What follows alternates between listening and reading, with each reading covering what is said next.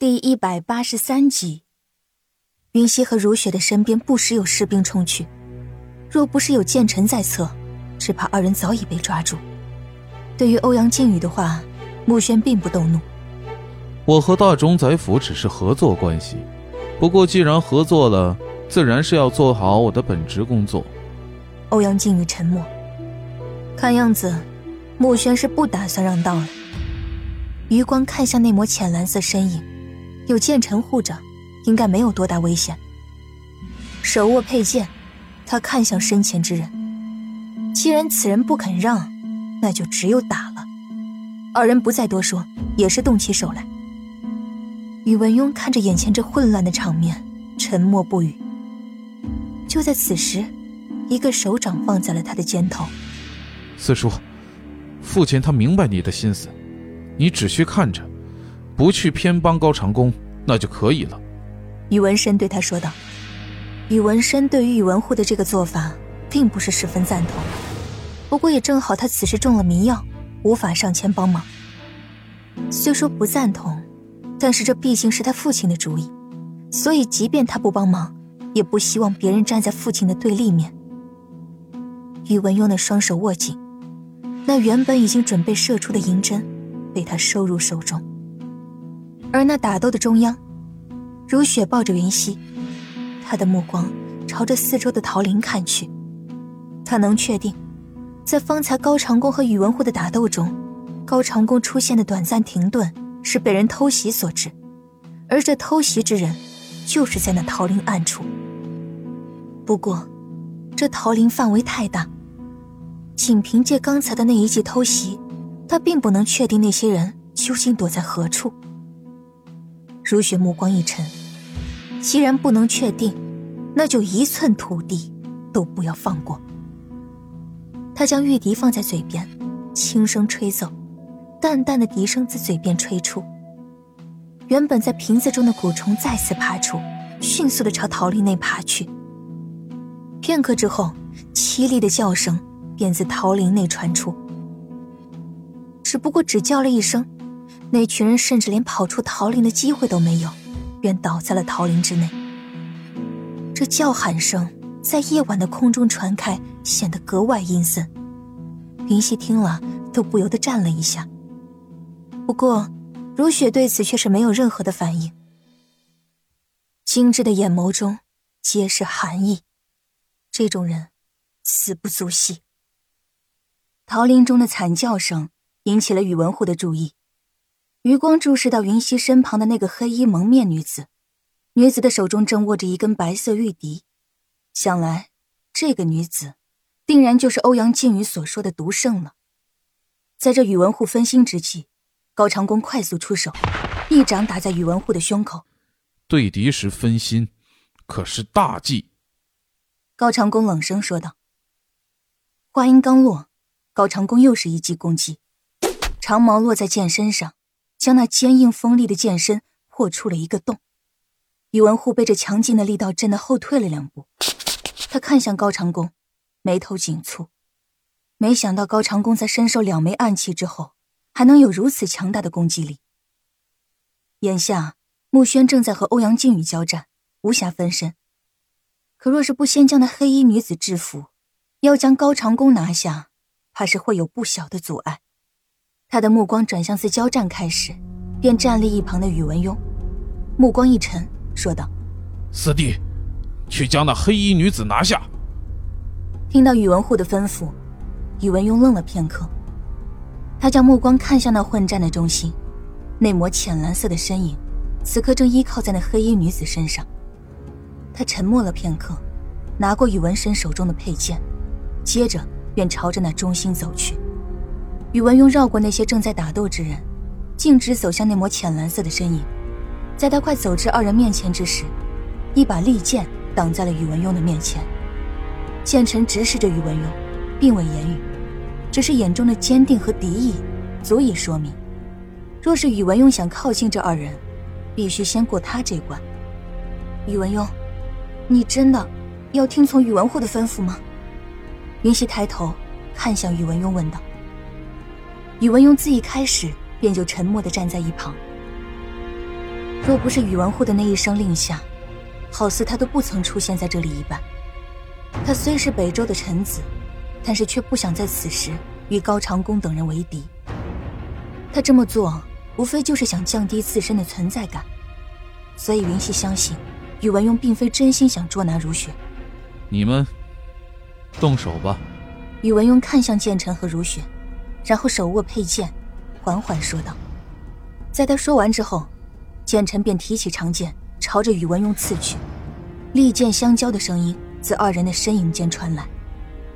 如雪从怀中拿出一包粉末，握在手中，她的目光紧紧注视着眼前二人交错的身影。剑尘的剑术虽然不错，但是很明显，宇文邕的剑法更高一筹。短短的十几个回合下来，剑尘已经有着落败的迹象。砰的一声，剑尘被宇文邕一掌击中手臂，强大的冲击力让他不由得后退了几步。不过还未等他后退的脚步停下，宇文邕便已经右手握长剑向他快速走了过来。而就在此时，如雪喊了一声：“剑尘！”让开！一阵青绿色的烟雾自剑尘的身后向宇文邕洒来，宇文邕躲避不及，生生的赢了一身。那药的效力发挥的很快，宇文邕不过只吸入了一口，几秒之后，他便感觉到头晕目眩，四肢无力，身子止不住的向前倾。他单膝跪地，一手撑地，避免自己整个人都倒在地上。如雪早在将药粉洒出之后。便扶起云溪，后退了几步。宇文邕，谢谢你。云溪看向半跪在地上的宇文邕，轻声说道：“若非他有意提醒，让剑尘和如雪联手对付他，单凭剑尘一人之力，怕是无法阻挡他。”宇文邕低着头，在听到云溪这轻微的一声谢意之后，嘴角终是露出了一丝浅浅的笑容。剑尘。如雪见宇文邕此刻已经没了力气，立刻向一旁的剑尘喊道：“剑尘，明白如雪的意思，向前两步，直接拉起宇文邕，将剑架在他的脖子处，对着这周围的人说道：‘都不许动。’冷漠的声音自剑尘的口中传出，所有人在看到宇文邕面色发白的被剑尘挟持之后，都纷纷停下了动作。宇文护目光阴翳的看向剑尘。他倒是忘了，那黑衣女子虽是不会武功，但是在用毒方面却是无人能及。再动，就别怪我刀剑无情了。在看到有几个士兵正悄无声息地向他们靠近，剑臣的剑又朝着宇文邕的脖颈处靠近了几分。锋利的长剑泛着寒光，已经在宇文邕的脖颈上留下了一道浅浅的血痕。脖颈处的血管本就位置浅。若是那剑再往里一些，只怕到时候就不只是这一点点的血迹了。退下！宇文护在看到那抹血迹之后，终是下令，以宇文邕的命来做赌注。饶是他是宇文护，也没有绝对的把握能赢。如果宇文邕真的因此丧命，不仅仅是他的夫人不能原谅自己，只怕皇上也会以此为借口来讨伐他。欧阳靖宇走至如雪的身边。接过云溪，将她抱入怀中。少主，你先带着云溪回德基堂。如雪低声说道。欧阳靖宇点头。你们要小心。说完之后，他便抱着云溪，纵身一跃，出了大冢宰府的城墙。云溪躺在欧阳靖宇的怀中，看着大冢宰府内的人的身影越来越小。长公，他呢喃了一声。终是在此时昏了过去，那一声呢喃落入欧阳靖宇的耳畔，他的眼眸中露出一丝寂寞。今夜救他的可不只有高长恭啊！为了救他，他可是做好了将命都豁出去的准备了。可是小希儿的眼里、心里，关心的却只有高长恭一人。欧阳靖宇抱着云溪一路飞奔，回到了德济堂。眼下的德济堂还算安全，因为北周之人并不知道这个德济堂是他欧阳山庄的产业。只是如今他的身份已经暴露，怕是不能再随意的出入了。少主，剑鹤站在庭院中，见欧阳靖宇自墙外而入，赶紧走了过去，准备热水。欧阳靖宇对着剑鹤吩咐道，随后就抱着云溪走上了二楼。是。剑鹤见欧阳靖宇面色凝重，得了吩咐之后，便立刻前去准备。好在厨房的锅炉内还有着大半炉的热水，剑鹤打满了一盆，嘱咐他人继续烧热水，就端着热水急匆匆的朝着二楼房间走去。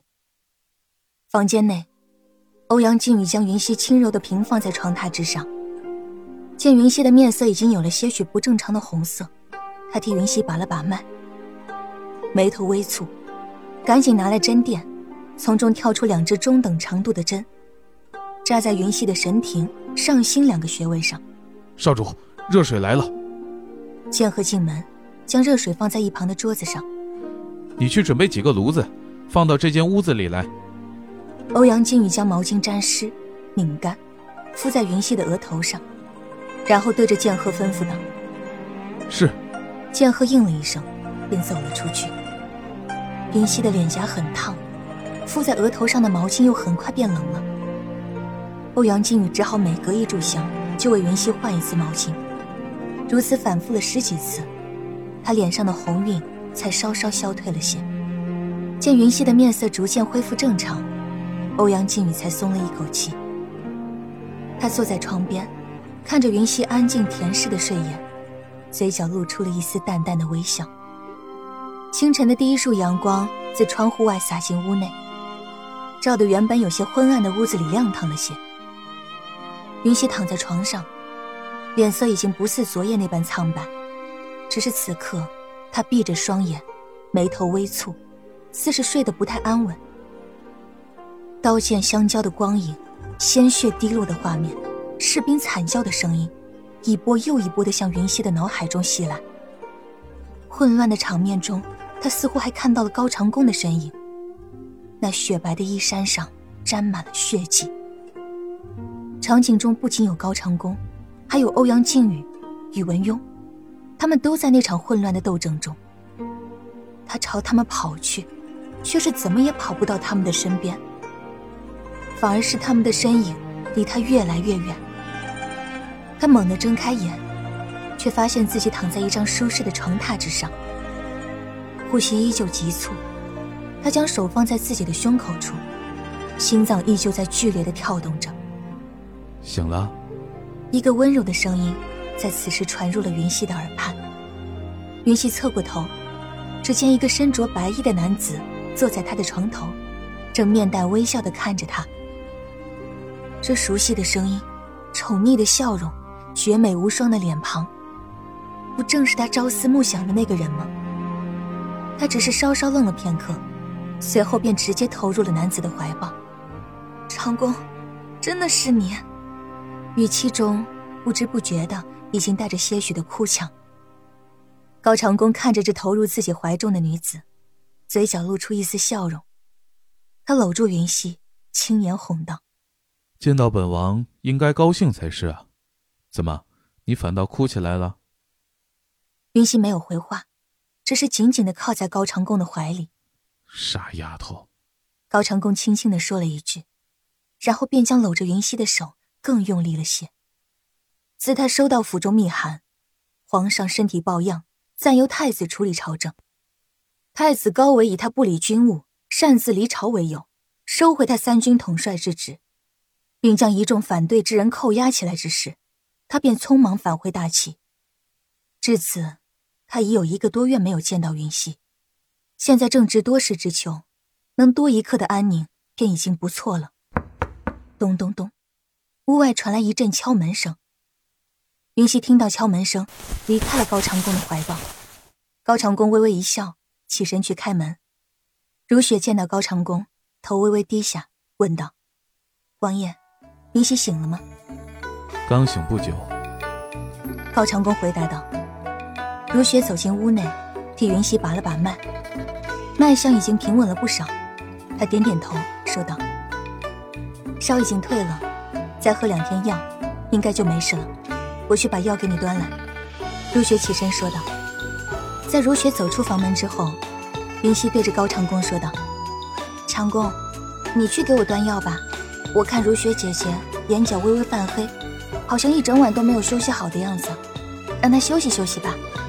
高长恭笑了笑，云溪观察的倒是仔细，他点点头，说道：“好。”高长恭走出屋子，见如雪正扶着楼梯，走路有些摇晃，他赶紧走至如雪的身边，扶起如雪，关切地问道：“如雪姑娘，你没事吧？”如雪的头有些昏沉，隐约听到了一阵急促的脚步声。在听到高长恭的声音之后，他微微一愣，这才反应过来，原来赶到他身旁的竟然是高长恭。我没事。如雪摇头说道：“如雪姑娘既为本王医治，又亲自熬药，近乎一整个晚上都没有休息，还是先去好好休息一下吧。”听众朋友，本集播讲完毕。感谢您的收听。